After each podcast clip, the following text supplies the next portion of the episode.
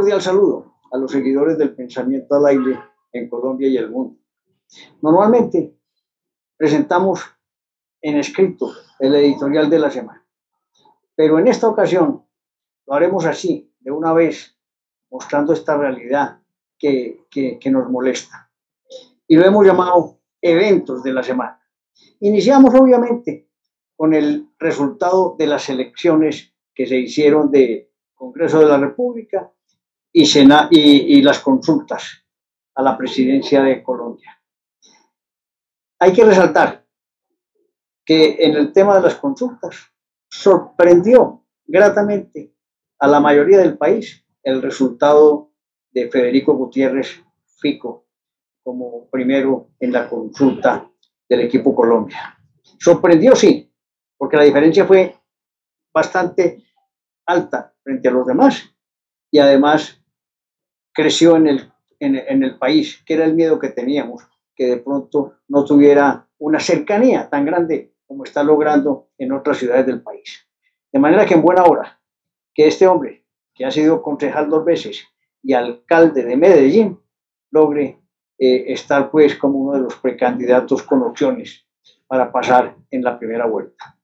Eso es gratificante, es un trabajo serio, un trabajo responsable, no ha evitado los conflictos, pero sí ha hablado clarísimo frente a Petro, frente a lo que le espera a Colombia si gana la izquierda en Colombia.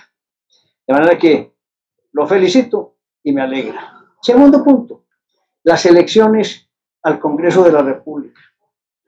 Al final de cuentas, hoy, a un fin de semana, domingo en la mañana, estamos con el crecimiento aún de los votos dudas en algunos sectores, eh, el pacto histórico ah, eh, recibe más curules en el Senado, el centro democrático pierde uno, los conservadores pierden uno, pero no hay confianza con este señor registrador Vega. Es un hombre que no le da tranquilidad ni seguridad a nadie. Pareciera que estuviera jugando el solo, pero no respeta a nadie.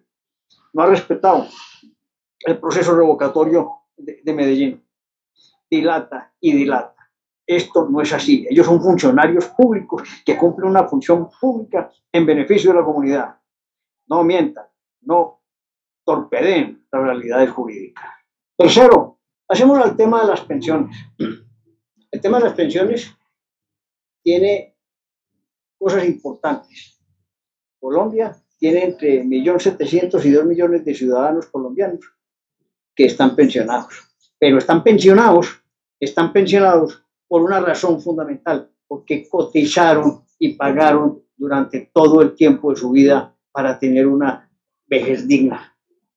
No es que se lo regalaron, es que cotizaron bajo unas condiciones existentes y así trabajaron muchos años para poder lograr cumplir no solamente con las semanas, sino con la edad para obtener el derecho a la pensión. Que hay trampas, sí ha habido trampas, pero más, más de algunos inescrupulosos que han sido funcionarios y, es, y excongresistas, que mintiendo en el país con, con eh, diplomas y con libros falsos han logrado obtener unas pensiones que gracias a Dios se han ido revocando a través de los años. Porque la mayoría de los colombianos honestamente pagaron sus cotizaciones al sistema y honestamente han recibido su pago. No se les puede desconocer a los señores pensionados de Colombia el esfuerzo que han hecho para mantener una vida digna. Y no puede venir un señor como Petro ahorita a desconocer ese factor, no como en otras partes del mundo, inclusive en Argentina que hablan tanto, donde les bajaron los montos de las pensiones. Los conductores y taxistas de allá que, que he montado con ellos se quejan de lo que pasó. Les bajaron las pensiones, ayudaron a extranjeros y están fregados allá con el tema pensional. Reformas puede haber, aumentar las edades porque estamos viviendo más, eh, aumentar la base de cotización puede ser, mantener topes de, pensiones eh, eh, del Estado o del sector privado y que si quiere uno hacer algo más, pues adquiera otro, otro seguro, por otro lado. Pero perder hoy los que están vigentes, que entregaron su vida con ese tema de pensiones, no es admisible. No se puede aceptar eso. Miles de personas, miles de personas, casi el 90% subsisten con la pensión mínima.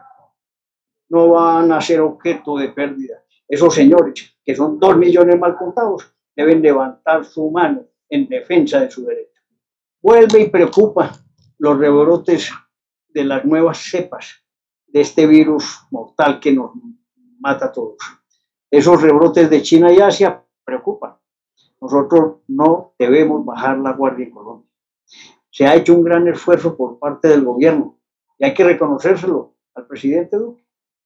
El país tiene una vacunación por encima del 75% en primera dosis y un tanto cercano en la segunda dosis. Y muchos tenemos hasta la tercera dosis. Por eso hay que reconocer las cosas buenas, pero no podemos bajar la guardia. Los alcaldes y gobernadores no deben dejar, permitir vía, vía reglamentos o vía resoluciones que se quite el tapabocas y que se controle los ingresos a los eventos públicos. Que entre la gente, sí, no importa, que entren todos si quieren, pero que exista la protección. Ese, ese, ese, ese, esa es una posibilidad inmensa de disminuir el riesgo de contagio. En Antioquia llevamos dos, tres días en los que no se ha producido una sola muerte por COVID. De manera que si hay un trabajo serio por parte del gobierno en el tema de la vacunación. Y le doy gracias al ministro de Salud. Ese hombre es la bandera oculta de la protección a la gente.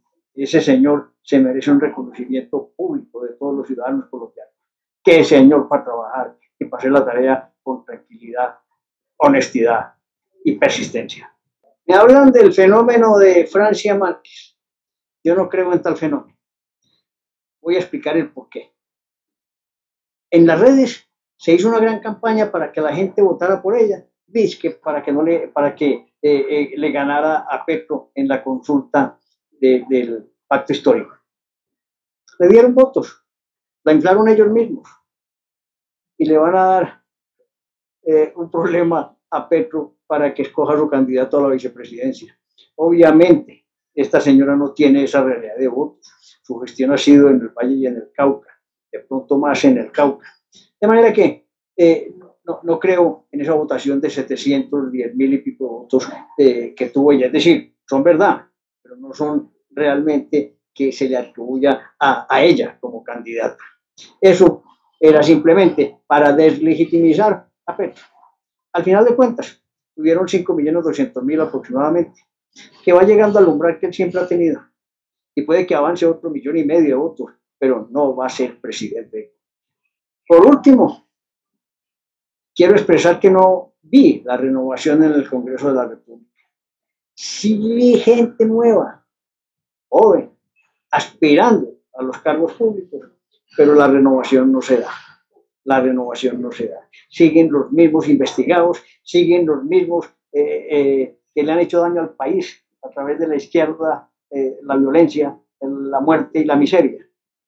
Y siguen otros entronizados en el, poder de las curules. Por eso, por eso, yo sé que ellos no lo van a cambiar, pero debemos disminuir el tiempo de permanencia de los congresistas a dos periodos. No más. Ahí es donde no llega la gente nueva con sangre nueva, aunque tengan edad, pero que hayan ideas nuevas que cambien el desarrollo de Colombia. Los invito entonces a que sigan con detenimiento el debate general que se está presentando en Colombia con las candidaturas, que las alianzas eh, que se empiezan a dar se cristalicen y vamos viendo un panorama para definir la estabilidad de Colombia en los próximos cuatro años. Pero quiero agregar y ser categórico. Si Colombia, su gente, obtiene otra vez la democracia, el poder de estos cuatro años, no puede parar, tiene que seguir trabajándose diariamente en mejorar las condiciones de Colombia, de la gente, de los ciudadanos que luchan, porque si no, tarde que temprano nos ganarán y tendrán la razón. No hicimos lo que teníamos que hacer. Un cordial saludo.